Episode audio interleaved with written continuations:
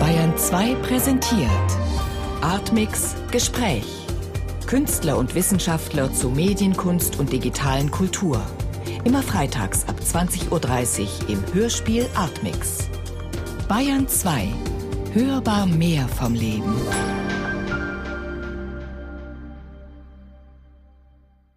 Suchmaschine, Wissen, Macht. Feldforschungen zur digitalen Kunst und Gesellschaft.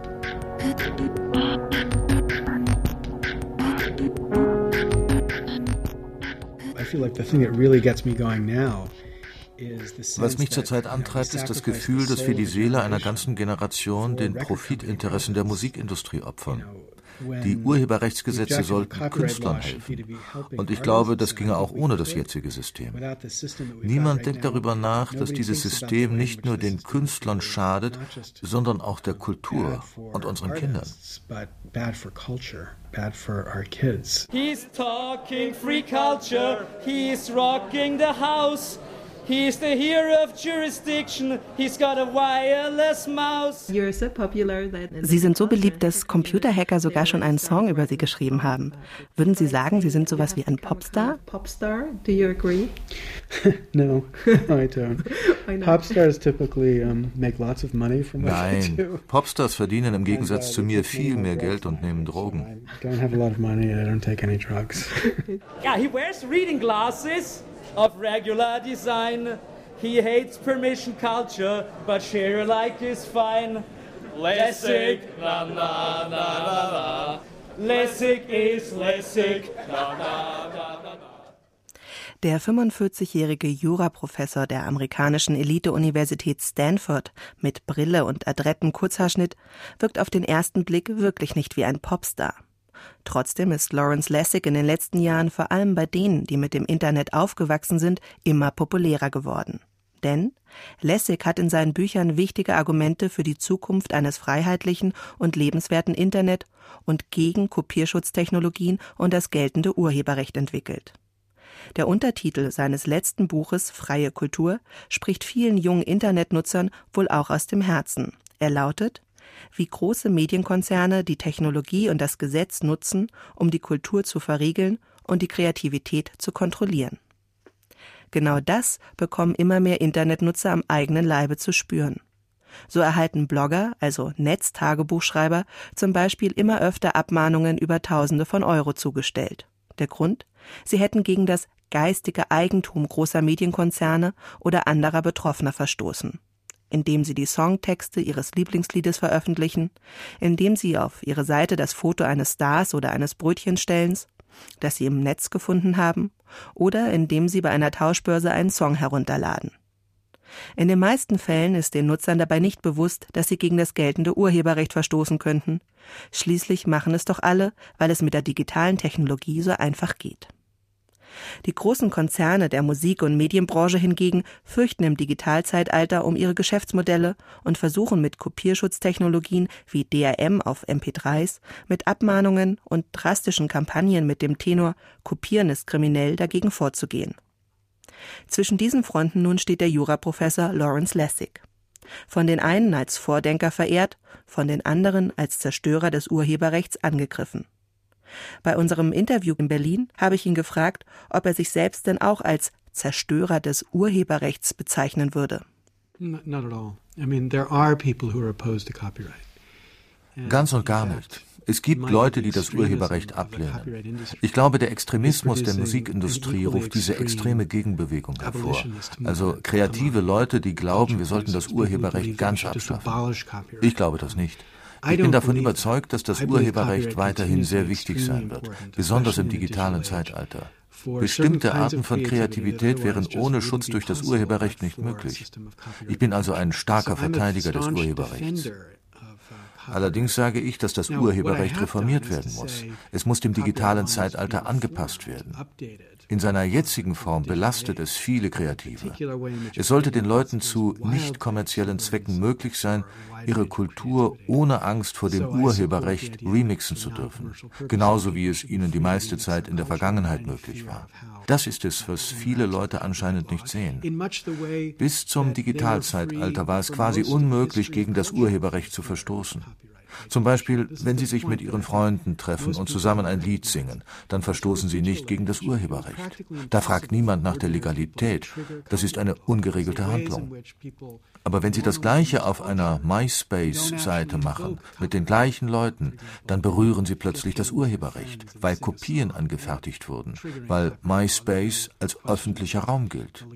Das ist eine sehr komplexe Angelegenheit, die keineswegs das Ergebnis vernünftiger Überlegungen ist. Sie ist einfach nur die unbeabsichtigte Folge davon, dass das Urheberrecht des 20. Jahrhunderts auf die neuen Technologien des 21. Jahrhunderts trifft. But just from the unintended consequence of the way copyright law written for the 20th century interacts with 21st century technologies. Haben Sie jemals illegal was aus einer Internettauschbörse heruntergeladen? In the days of Napster, somebody once referred me to an extraordinary singer, a woman named Ava Cassidy. In den Zeiten von Napster hat mich mal jemand auf die außergewöhnliche Sängerin Eva Cassidy aufmerksam gemacht. Sie war sehr jung an Krebs gestorben. Nachdem ich ihre Musik heruntergeladen hatte, habe ich bei Amazon alle ihre 13 CDs gekauft, weil ich sie so außergewöhnlich fand. Ansonsten lade ich niemals etwas in Tauschbörsen herunter. Ich bin als Professor weitgehend überbezahlt und in einer sehr elitären Position. Es gibt für mich einfach keine moralische Rechtfertigung zu stehlen. And you know come from a very elite position there's no reason that I would ever have a justification for stealing. Angesichts der unzähligen und kinderleichten Kopiermöglichkeiten im Digitalzeitalter ist dabei immer mehr das Urheberrecht in seinen Blick gerückt. Ein Thema, das außer spezialisierten Anwälten kaum noch wer versteht.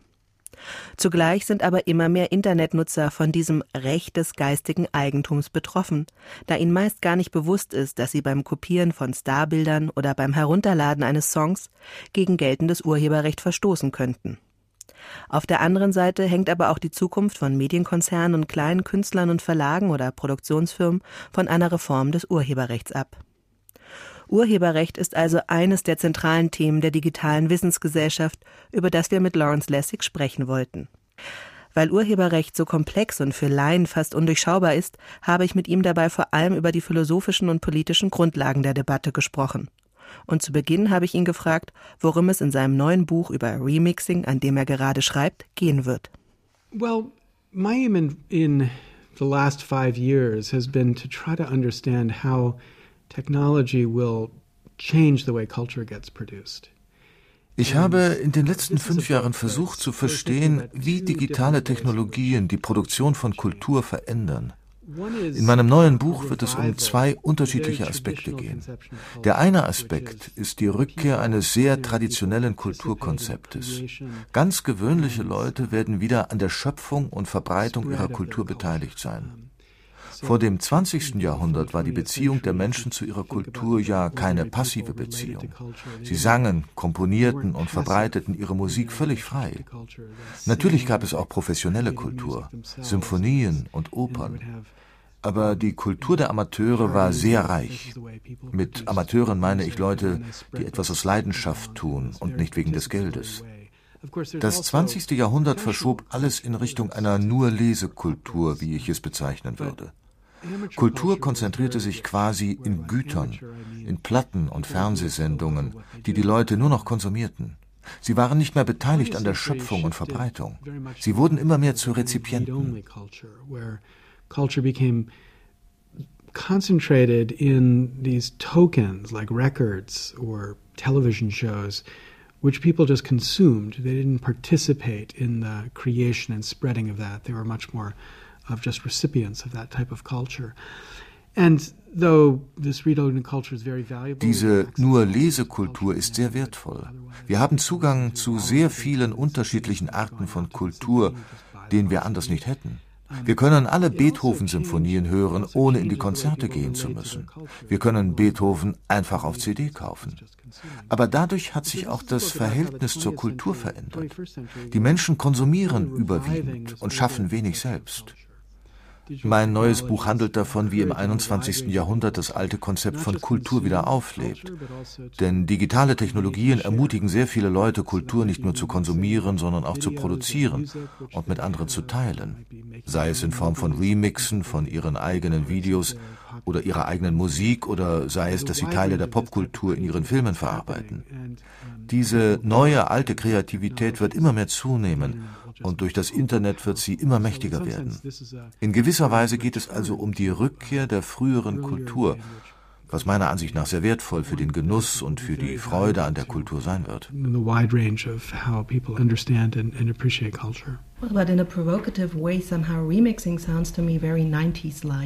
Etwas provokant gesagt, Remixing klingt für mich sehr retro, irgendwie nach den 90er Jahren.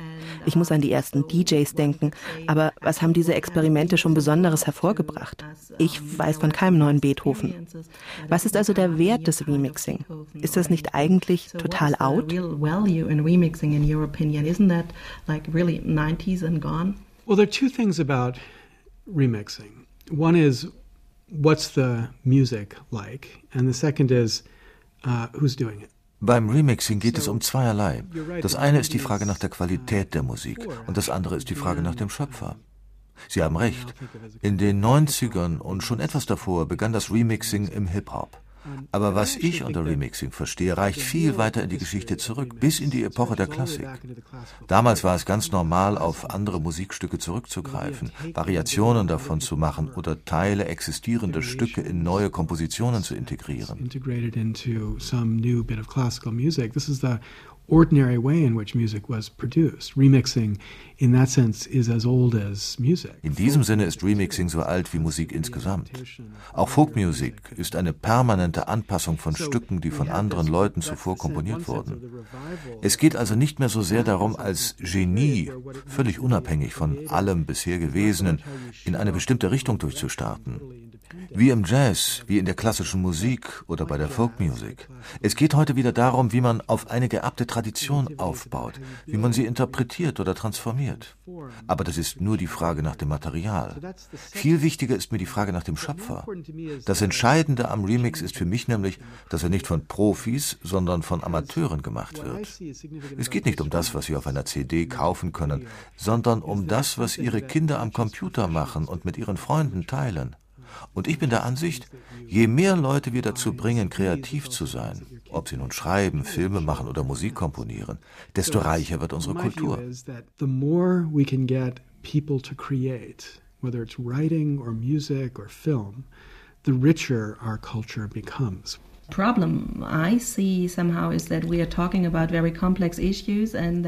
wir hier über Remixing und Urheberrechtsverstöße sprechen, dann sprechen wir über ein sehr komplexes Thema, das vor allem viele ältere Menschen nicht verstehen. Für die Jüngeren, die sogenannten Digital Natives, ist klar, worum es geht. Sie sind mit der digitalen Kultur aufgewachsen. Doch die ältere Generation sitzt an den entscheidenden Stellen und macht die Gesetze. Sehen Sie da einen neuen Generationenkonflikt? I, I do, and I think that the problem is even thicker than as you describe it.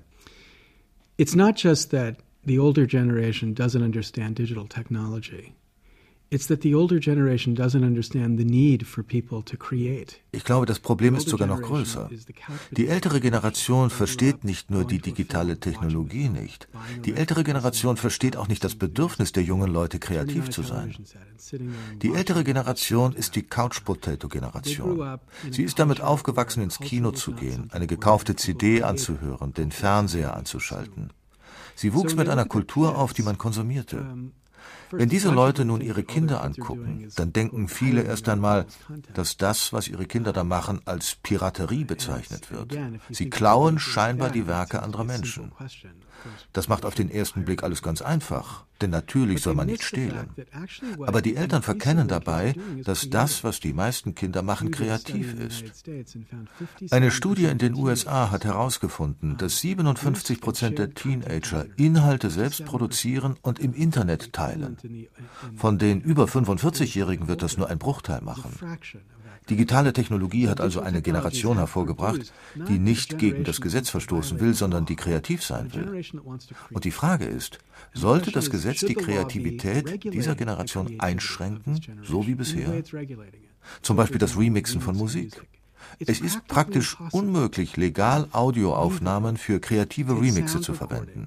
Es ist nicht vereinbar mit dem Gesetz. Wir sollten bei den Begründungen des Urheberrechts also immer nach der Kreativität unserer Kinder fragen. Für gewöhnlich lautet die Rechtfertigung des Urheberrechts ja, wenn wir ihre Kreativität nicht auf diese Weise regulieren, dann werden Künstler keinen Anreiz mehr haben, kreativ zu sein. Aber das stimmt so einfach nicht. Mir geht es nicht um die Möglichkeit, Madonnas neueste CD mit den 50.000 besten Freunden teilen zu können. Ich weiß, wie sehr das Madonna schaden würde. Aber wenn Sie Madonnas Werk nehmen, es remixen und so einen kritischen Kommentar zu Madonna oder der Gesellschaft anfertigen, dann schadet das Madonna keineswegs. Das könnte sogar ihre Verkäufe steigern. Das Problem ist also diese Fahrlässigkeit des Schutzes von geistigem Eigentum im digitalen Zeitalter. Die Annahme ist ja, wenn wir das geistige Eigentum nicht genauso wie im 20. Jahrhundert schützen, dann zerstören wir es. Und das ist meiner Ansicht nach einfach nur schlampiges Denken. We destroy intellectual property. That's just sloppy thinking in my view. Sie sprechen von geistigem Eigentum. Thomas Jefferson, einer der Gründerväter der USA, hat mal gesagt, dass sich nichts so wenig zum Eigentum eignet wie eine Idee. Und nichts anderes sind ja digitale Songs und Texte. Kritiker des Urheberrechts und der Musikindustrie argumentieren dann auch gerne mit Jefferson und sagen, dass man eine Idee gar nicht besitzen kann. Würden Sie trotzdem sagen, dass es sowas wie geistiges Eigentum gibt? So would you say that there is something like intellectual property? Absolutely. Copyright is property. There's no doubt about it. Property, from the lawyer's way of thinking about it, is simply an exclusive right granted to you by the state. Urheberrecht ist Eigentum. Eigentum aus Sicht eines Anwalts ist ein exklusives Recht, das Ihnen vom Staat garantiert wird. Und auch das Urheberrecht ist eine Ansammlung exklusiver Rechte. Es ist Ihnen überlassen, diese Rechte an jemanden zu übertragen oder nicht.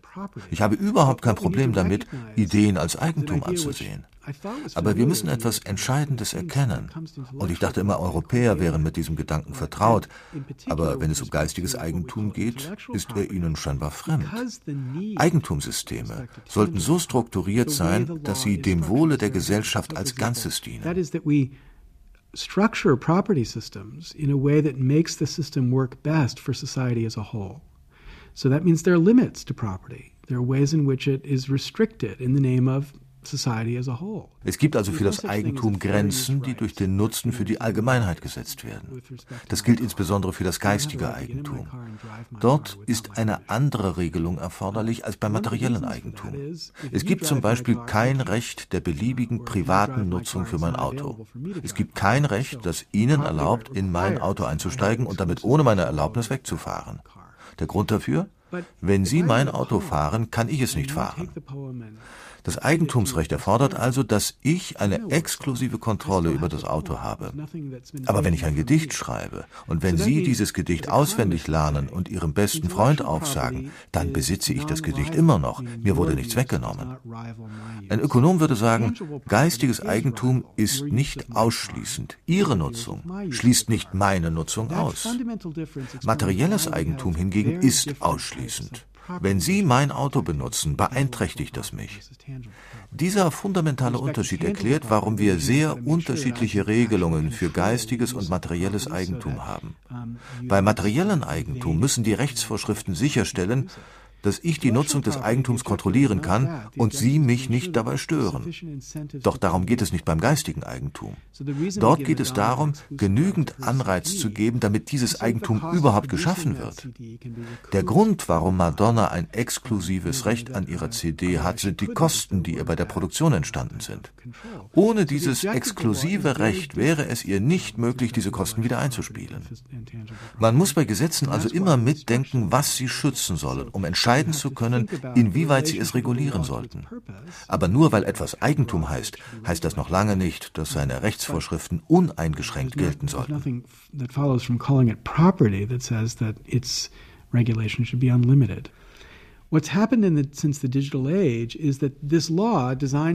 Was im digitalen Zeitalter passiert ist, dieses Urheberrecht, das früher die Anliegen von ein paar Geschäftsleuten, also von kommerziellen Akteuren wie Verlegern, Musikern und Schriftstellern regulierte, gilt nun für jeden, der einen Computer besitzt. Vor dem digitalen Zeitalter war es sehr schwierig, mit dem Urheberrecht in Konflikt zu geraten. Niemand war der Ansicht, dass das Urheberrecht beeinträchtigt wird, wenn man sich hingesetzt und handschriftlich ein Gedicht aus einem Buch abgeschrieben hat. Im digitalen Zeitalter, mit seinen neuen Technologien, produziert aber jede einzelne Nutzung von Kulturgütern eine Kopie. Man kann sich auf einem Bildschirm kein Buch angucken, ohne eine Kopie zu produzieren. Der ganz alltägliche Gebrauch berührt also permanent diese komplexen Rechtsvorschriften. Und das ist ein sehr guter Anhaltspunkt dafür, dass wir die Rechtsvorschriften reformieren müssen. Sie ergeben einfach keinen Sinn mehr. Ein Vergleich verdeutlicht das vielleicht ganz gut. Arbeitsrecht ist auch sehr kompliziert. All diese Rechtsvorschriften, wie viele Stunden man arbeiten darf, wie viel man bezahlt bekommt, wie die Steuern erhoben werden, was für Sicherheitsvorschriften gelten. Stellen Sie sich nun vor, Feministen würden sich die Hausarbeit angucken und sagen, hm, der Alltag einer Hausfrau ähnelt sehr dem eines Berufstätigen. Natürlich tut er das. Aber wenn man jetzt all die Vorschriften, die am Arbeitsplatz gelten, auf den Haushalt übertragen würde, wenn man zum Beispiel die Arbeitszeit regulieren und die Überstunden aufschreiben würde, würde jeder sagen, das ist verrückt. Die Regulierung der Hausarbeit durch dieses komplizierte System ergibt einfach keinen Sinn. Das gleiche gilt für das Urheberrecht. Und wenn man ein Urheberrecht hat, das man nicht problemlos einem 15-Jährigen erklären kann, dann hat man ein schlechtes Urheberrecht. Unser Urheberrecht versteht niemand, außer spezialisierten Anwälten. If you don't have a copyright law that you can explain to a 15-year-old simply, then you have a bad copyright law. And our copyright law right now can't be explained to anybody except lawyers trained in the field. As you already mentioned, the actors and not only the actors, also the writers and the copyright was actually. Sie erwähnten gerade Künstler, Verleger, Musiker und Schriftsteller. Wie sollen diese künstlerischen Akteure denn künftig geschützt werden, wenn nicht über das Urheberrecht? How should they be regulated if not by copyright anymore? Well, again, I've not said that we should abolish copyright. In fact, I think we need copyright.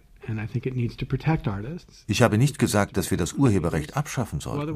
Wir brauchen das Urheberrecht. Und es muss Künstler schützen und es muss ihnen einen Anreiz bieten, kreativ zu sein. Alles, was ich gesagt habe, ist, das Urheberrecht muss auch mit den heutigen Technologien Sinn ergeben. Außerdem finde ich, dass wir einen weiteren Aspekt dringend beachten müssten, der bisher in der Debatte vernachlässigt wurde. Wegen unseres extrem schlecht konstruierten Urheberrechts sind unsere Kinder heute im Prinzip Kriminelle. Sie gehen durch das Leben und nutzen die digitalen Technologien auf eine Weise, die ihnen völlig normal vorkommt. Doch nach geltendem Gesetz ist das illegal. Und wir sagen ihnen immer öfter, dass sie kriminell sind. Es gibt zum Beispiel in Deutschland einen Fall. Ein Kind hatte auf seinem Weblog ein Fanfoto veröffentlicht, das es irgendwo im Netz gefunden hatte. Kein kommerzielles Umfeld, nur dieses kleine Foto auf dem Weblog eines Kindes. Dieses Kind musste Tausende von Euro dafür zahlen. Das ist lächerlich. Jeder normale Mensch würde sagen, dass das lächerlich ist. Aber das Gesetz sagt, du hast das Urheberrecht verletzt, indem du das Foto entgegen dem Willen des Urhebers veröffentlicht hast. Well, when you raise a generation who thinks to themselves that their behavior is illegal, that is extraordinarily corrosive uh, for the norms of a democratic society. They think that they're violating the law, and they don't think, therefore, they're bad. They think the law is idiotic. And in many areas of their life, they continue to think, well, this law is ridiculous. I'm just not going to obey it. So it becomes corrosive of the most important uh, glue that holds society together respect for the law. Wenn man eine Generation heranzieht, die von sich selbst denkt, dass ihr Verhalten illegal ist, dann ist das extrem zersetzend für die Normen einer demokratischen Gesellschaft.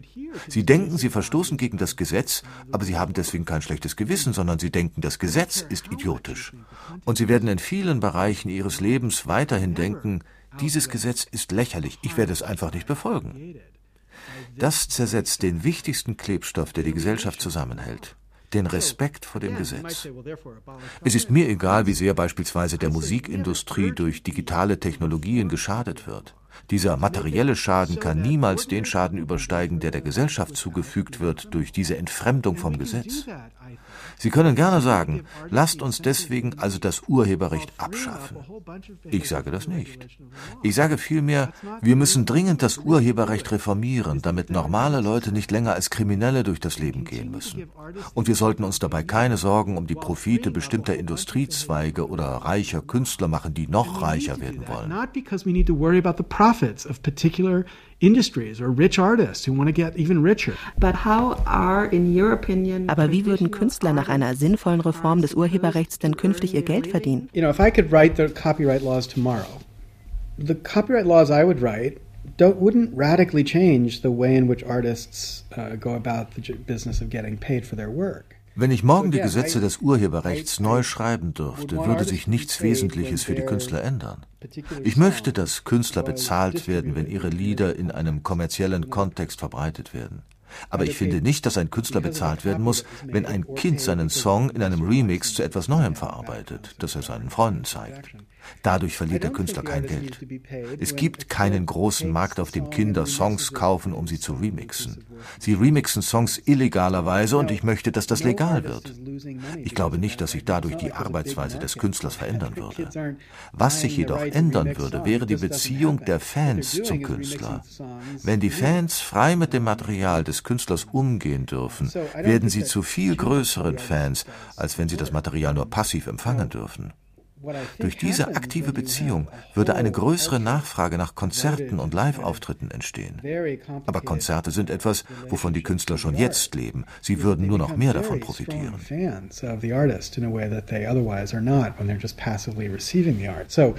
I think what that does is actually increase demand for things like concerts and uh, live performances. Uh, so again, that seems to me to be stuff that artists do right now, and they benefit more from it in that in that new world. Now. Das Verhältnis zwischen Künstlern, insbesondere zwischen Musikern und Plattenfirmen, würde sich allerdings sehr verändern. Bisher war es ja so, dass sie einen Vertrag über ein paar Alben unterschrieben und für eine gewisse Zeit ihre Seele verkauft haben, und danach galt der Vertrag nicht mehr. 85 Prozent solcher Verträge werden immer wieder gelöst. Aber ich bin mir nicht sicher, ob ich so ein System verteidigen würde. Also lassen Sie uns doch ein neues System ausprobieren. Eines, in dem es nicht 85 Prozent Ausfall gibt.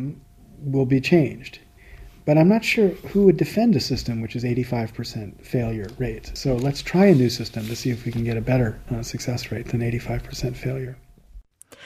Großen Medienkonzernen wie Viacom wäre es am liebsten, wenn es solche oft kritischen, ironischen und lustigen Remixe bald gar nicht mehr geben würde.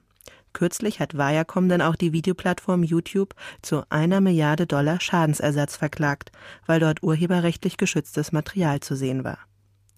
Der amerikanische Rechtsprofessor Lawrence Lessig, unser heutiger Gast hier im Hörspiel Artmix auf Bayern 2 Radio, ist sich sicher, dass wegen einer spezifischen Klausel des amerikanischen Urheberrechts nicht Viacom, sondern Google, der Besitzer von YouTube, den Prozess gewinnen wird. Bei unserem Gespräch in Berlin habe ich Lawrence Lessig gefragt, wenn selbst große Konzerne wie Viacom ihre Urheberrechtsansprüche nicht schützen können, heißt das dann, dass sie im Internetzeitalter untergehen werden? Well, I don't think companies like Viacom are going to die. Ich glaube nicht, dass Firmen wie Viacom sterben werden. Aber ich glaube, dass es Industriezweige geben wird, die sterben werden. For example? Zum Beispiel? Well, um, for example, digital cameras have destroyed the film industries. Zum Beispiel Digitalkameras haben die Fotofilmindustrie zerstört. Es werden zwar noch für einige professionelle Fotografen solche Filme hergestellt, aber die breite Nachfrage, die beispielsweise Kodak bedient hat, hat durch die Entwicklung der digitalen Technologien nachgelassen. Anzeigenzeitungen wurden beispielsweise durch Online-Anzeigennetzwerke wie Craigslist verdrängt. In beiden Fällen ist das das Resultat einer neuen Technologie, die etwas effizienter als die alte Technologie macht. Anstatt weiterhin Wälder und Bäume zu fällen, um sie zu Anzeigenblättern zu verarbeiten, die zu 99 Prozent niemals von irgendjemandem gelesen werden, können sie jetzt das Internet nutzen, um auf viel effizientere Weise die Anzeigen zu schalten, ohne ganze Wälder wegzufegen. Das ist Fortschritt. Weil es für die alten Industrien vielleicht schwierig ist, sich auf diese Veränderungen umzustellen, könnten wir sagen, lasst uns dafür sorgen, dass die Arbeiter nicht ins Elend gestoßen werden. Lasst uns dafür sorgen, dass der Übergang weich ist. Aber wir sollten niemals Regierungsmacht nutzen, um die alten Industrien vor diesen Veränderungen zu schützen. Denn diese Veränderungen, insbesondere im Internet, ermächtigen die Gesellschaft auf eine Weise, die wir alle feiern sollten. Bestimmte Industriezweige und bestimmte Verleger werden Schwierigkeiten haben zu überleben, doch das ist nun mal so mit dem Fortschritt. Trotzdem sollte unser Ziel der Fortschritt sein und nicht der Schutz der Vergangenheit. Difficulty surviving. Certain publishers will find it very difficult to, to survive. Um, but you know, progress is about these types of changes, and our objective should be progress, not protecting um, the past. But progress in general doesn't have to be good and just for the progress sake aber Fortschritt ist doch kein Wert an sich, wenn man zum Beispiel kleine Verlage nimmt. Sie sind sehr wichtig, weil sie oft neue Talente entdecken. Heute werden vielleicht Popstars bei YouTube oder MySpace entdeckt, aber das ist doch etwas anderes. Da geht es um eine andere Qualität. Auch kleine Labels und Produktionsfirmen, die Talente fördern, sie hängen alle vom Urheberrecht ab. Was soll denn mit all diesen kleinen Verlagen, Labels und Produktionsfirmen passieren? Müssen wir sie opfern, wenn sie verschwinden? Oder kann man sie doch irgendwie schützen?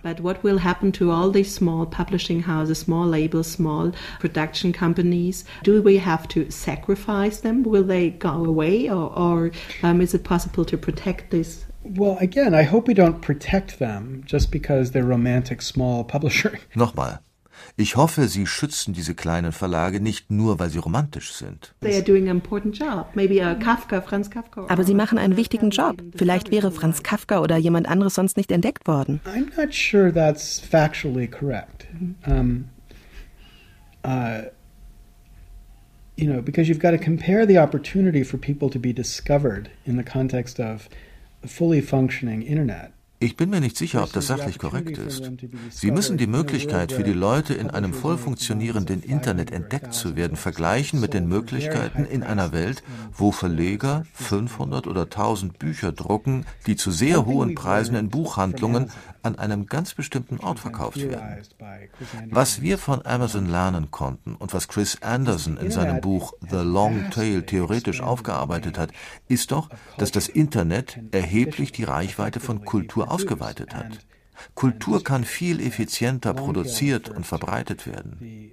The Long Tail bezieht sich auf die Explosion der Verkäufe in den Nischenmärkten, die bei Büchern, Filmen und Musik stattgefunden hat. Eine Firma wie Amazon kann beispielsweise eine Million Titel anbieten und Sie können nicht nur finden, was Sie suchen, sondern außerdem sagt Amazon zu Ihnen, wenn Sie Kafka mögen, dann dürfte Ihnen dieser Autor auch gefallen. Diese Firmen sind sehr starke Motoren, um den Zugang zu einem wesentlich größeren Bereich von Kultur zu erleichtern. Now, it's really hard for me to believe that um, the access to culture was better in a world where You had high cost publishers publishing small numbers of books. Es fällt mir wirklich schwer, mir vorzustellen, dass der Zugang zur Kultur besser war in einer Welt, wo man teure Verleger hatte, die eine kleine Anzahl von Büchern veröffentlichten, die in Buchhandlungen monatelang gelagert wurden. Jeder wird auch feststellen, dass Künstler heute wesentlich bessere Chancen haben, erfolgreich zu werden als früher. Kultur und unser kulturelles Erbe ist viel zugänglicher geworden als früher, wegen dieser neuen Technologien. Ich verstehe schon, dass es etwas Romantisches hat, diese Vorstellung eines Bücherwurms von Verleger, der jedes Jahr 17 Bücher veröffentlichte. Aber ich glaube auch, dass Bücher in der Vergangenheit zu teuer waren. Ich glaube, dass der Zugang zur Kultur zu elitär war. Nur die Eliten hatten Zugang zur Kultur. Und der große Verdienst von Firmen wie Amazon ist, dass sie radikal die Kosten gesenkt haben und dass sie eine größere Vielfalt ermöglicht haben. Ich finde, das sind Errungenschaften, die wir feiern und nicht verdammen sollten. And the great benefit of companies like Amazon is to radically lower the cost and diversity of access to culture. And I think those are things we should celebrate, not condemn. So would you say you do believe in the internet? Glauben Sie an das Internet? I, I, absolutely believe in the internet. I think what the internet means in that statement, I believe in the internet, is an infrastructure to enable a wider range of human Ich glaube absolut an das Internet. Wofür das Internet steht, wenn ich sage, ich glaube an das Internet, ist eine Infrastruktur, die es ermöglicht, eine größere Anzahl an menschlichen Wünschen zu verwirklichen. Nun mag es Eliten geben, die sagen, wir mögen diese Wünsche nicht. Wir würden gerne einen Großteil davon beseitigen. Sie sind unterhalb dessen, was jemand anstreben sollte. Sie konzentrieren sich nicht auf das Richtige. Ich glaube, das sind undemokratische Reaktionen. Was wir erleben werden, wird wieder ein richtiger Kampf um die Demokratie sein. Ein wesentlich grundlegenderer Kampf als der Wahlkampf um das Amt des Präsidenten. Das Internet wird uns dazu zwingen zu entscheiden, ob wir wirklich Demokraten sind oder nicht. Wenn Sie nicht glücklich sind mit den Entscheidungen, die Ihre Gesellschaft trifft, was werden Sie dann tun? Werden Sie versuchen, Macht zu benutzen, um die Gesellschaft von diesen Entscheidungen abzuhalten? Oder werden Sie versuchen, sie von etwas anderem zu überzeugen? Ich glaube, das Entscheidende, worauf es in jeder demokratischen Ethik ankommt, ist, dass wir nicht Macht, sondern Argumente benutzen, um die Leute davon zu überzeugen, sich anders zu verhalten. Und das Internet wird diese Frage wieder an die Oberfläche bringen. The critical essence of a democratic ethic is that we use persuasion to convince people to behave differently, not power. And internet will force that issue right to the surface. Well, it feels very strange for me to suddenly become um, an advocate for a kind of elitism Es kommt mir sehr merkwürdig vor, plötzlich zu einem Anwalt des Elitären zu werden. Aber wenigstens für die Debatte muss ich diesen Standpunkt jetzt mal einnehmen. Denn Quantität ist doch kein Wert an sich. Es geht doch auch um die Qualität. Und wenn man sich die überwältigende Menge des Materials bei YouTube anguckt, dann ist das nicht nur erschlagend, sondern vor allem auch nichts Besonderes. Okay, ein paar Sachen sind berühmt geworden, ein paar Videoclips und Popstars wie Lily Allen, aber ist das wirklich hohe Kunst? Muss es nicht auch darum gehen, dass das Urheberrecht Künstler schützt, sodass sie große Kunst hervorbringen können? high quality art? Is it not important to support artists further on that they can develop or that they are protected by copyright, though they, they can create high quality art that is not created by a basis democratical internet? I think the answer to that depends on why you think it's great for people to be producing, creating things. You might think it's great because they're going to produce great things.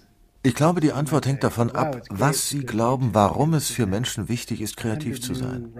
Sie können denken, dass es gut ist, weil Sie großartige Sachen produzieren können. Sie können sagen, wow, YouTube ist großartig, weil wir hunderte neue Robert De Niros und George Lucas haben werden oder 10.000 neue Regisseure. Ich glaube nicht, dass es deswegen wichtig ist. Ich glaube, YouTube ist wichtig, weil es wichtig ist, dass die Leute überhaupt kreativ sind, sogar wenn das, was sie hervorbringen, Mist ist. Ich erinnere mich daran, wie ich einmal nach Berlin kam. Ich kam das erste Mal 1982 nach Berlin, um im Goethe-Institut Deutsch zu lernen. Und es war großartig. Und dann kam ich 1996 zurück und ging wieder zum Goethe-Institut. Aber diesmal war es schrecklich. Denn die Lehrerin hat uns niemals sprechen lassen. Und nach einer Woche, in der nur sie gesprochen hat, habe ich sie gefragt, sollten wir uns nicht mal unterhalten? Und sie sagte, oh nein, Sie würden viel zu viele Fehler machen. Es ist viel besser, wenn Sie mir nur zuhören. Ich glaube, was jeder an diesem Beispiel erkennt, der Zweck der ganzen Erziehung ist doch, dass man lernt, etwas zu tun. Es geht nicht darum, wunderschönes Deutsch zu hören. Es geht darum, zu lernen, Deutsch zu sprechen. Und genau das Gleiche sollten wir für Musik, Film und Literatur anstreben. And that's the same thing I think we should be aspiring to with music and with film and with writing. We tell our kids to learn to write, not because we expect they're going to become Ernest Hemingway, but because there's a critical uh, capacity that's developed when you learn how to write that we need as a citizen to have.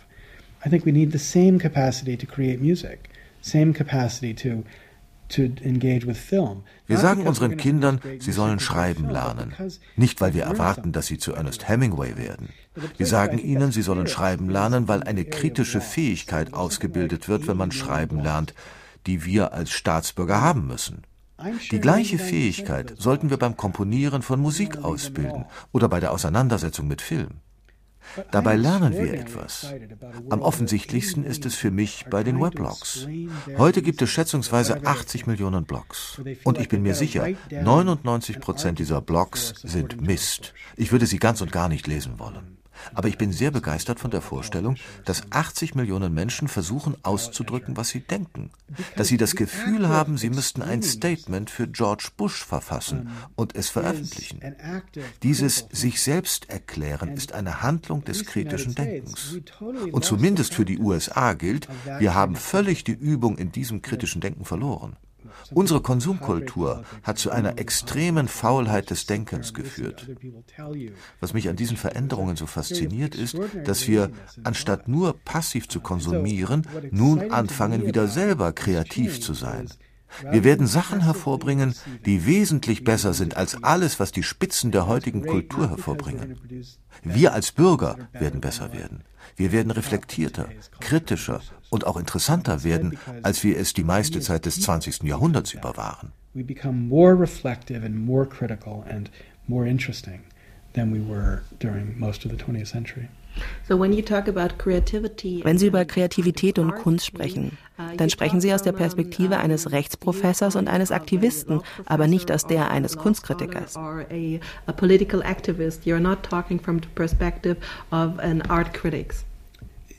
I, would say I'm talking from the perspective of a parent.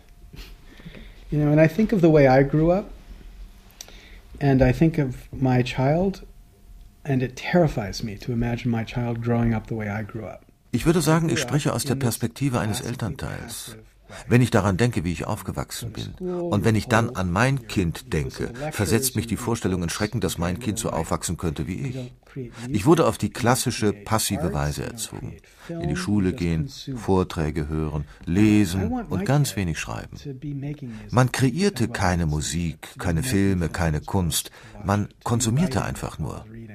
Ich will, dass mein Kind Musik nicht nur konsumiert, sondern auch selber macht, dass es Filme dreht, anstatt sie nur anzusehen, dass es Musik komponiert, anstatt sich nur CDs anzuhören. Ich will diese Aktivität. Und sie ist es, die das Internet hervorruft. Es bringt Kinder dazu, kreativ zu sein.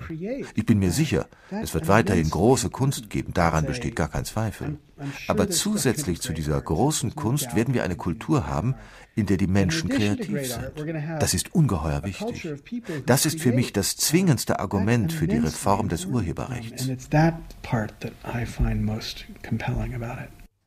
Suchmaschine, Wissen, Macht. Feldforschungen zur digitalen Kunst und Gesellschaft. Fragebogen. Das Ziel unserer Sendereihe Suchmaschine Wissen macht, ist es ja, Feldforschung in einem weitgehend unerschlossenen Bereich zu betreiben, der digitalen Wissensgesellschaft, die gerade erst im Entstehen ist. Deswegen interessieren uns auch die ganz persönlichen Beziehungen unserer Gäste zu dieser neuen Welt. Und so habe ich Lawrence Lessig gefragt, ob er sich ein Offline-Leben überhaupt noch vorstellen kann. Ja, einmal im Jahr ziehen meine Familie und ich für einen Monat an einen abgelegenen Ort, wo wir einfach nur kochen, essen und in der Sonne spielen.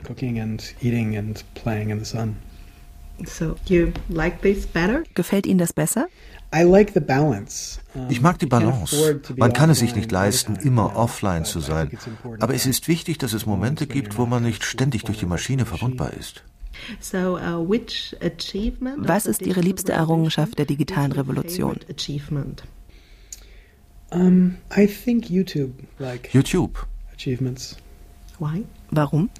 Well, we're a culture that communicates to each other in video today.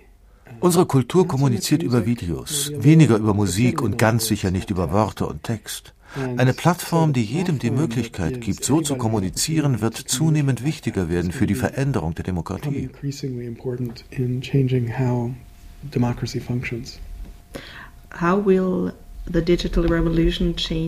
Wie wird die digitale Revolution die Massenmedien verändern?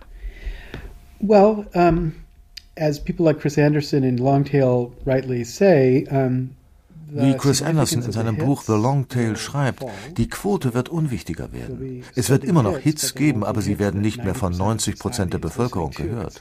Es wird eine Art Nischenkultur sein. Das bedeutet massiver Wettbewerb um die Aufmerksamkeit der Leute. Es wird eine viel größere Vielfalt geben und die Bedeutung von Sendungen, die alle Leute sehen, wird nachlassen. Ist das eine Gefahr für die Demokratie? Well, certainly important democratic movements have depended upon getting everybody's attention. Zweifellos waren bestimmte demokratische Bewegungen erfolgreich, weil sie die Aufmerksamkeit von allen erzielten. Andererseits gilt es auch für antidemokratische Bewegungen. Demokratie muss sich also an das neue System anpassen. Sie kann sich nicht mehr auf die Macht verlassen. Aber ich glaube, das ist gut so. Es ist ein Fortschritt, wenn die Demokratie künftig gezwungen wird, in einem Kontext, wo ein Großteil ihrer Macht abgebaut wurde, auf die Überzeugung zu vertrauen. Der französische Philosoph Gilles Deleuze beschrieb unsere digitale Gesellschaft zu Beginn der 90er Jahre schon als Kontrollgesellschaft. Was halten Sie von diesem Begriff? Well, my my work has always kind of agreed with the general framing of this question, which is technology either gives us the opportunity for great freedom or the opportunity for great control. Meine Arbeit hat sich immer im Rahmen dieser Frage bewegt. Also Technologie gibt uns entweder die Möglichkeit zu großer Freiheit oder zu großer Kontrolle. Mein Kollege, der Oxford-Professor Jonathan Citrain, arbeitet an einem wirklich erstaunlichen Buch. Es heißt Die Zukunft des Internet und wie man sie stoppt. Die Grundannahme. Nach einer Art 11. September des Internet wird es starke Bestrebungen geben, das Internet in eine Technologie der Kontrolle zu verwandeln. Ich glaube, diese Prognose ist sehr wahrscheinlich, denn die Korruption und das kriminelle Verhalten im Internet nimmt immer mehr zu. Es wird Ereignisse geben, die wegen ihres katastrophalen Charakters alle schockieren werden.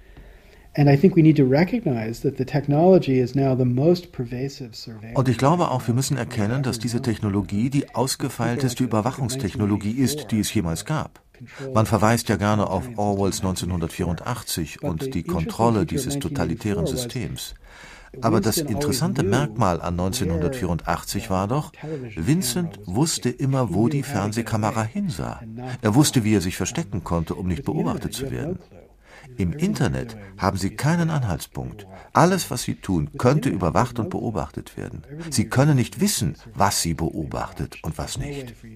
Ja, ich glaube, es könnte eine Technologie der Kontrolle werden und wir müssen uns davor schützen. So I think it could become a technology of control, and I think we have to protect ourselves against it. How can we protect ourselves if we don't want to be controlled? Wie können wir uns vor dieser Kontrolle schützen?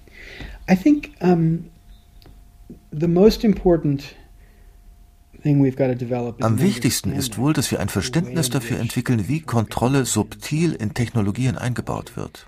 Leider gibt es vor allem bei den Eliten eine gewisse Ignoranz. Sie interessieren sich nicht dafür, wie Technologien funktionieren. Die Konsequenz davon ist meiner Meinung nach, dass die Technologien ein viel größeres Potenzial haben, Schaden anzurichten, weil wir nicht die Instinkte dafür entwickeln, wie wir sie regulieren können.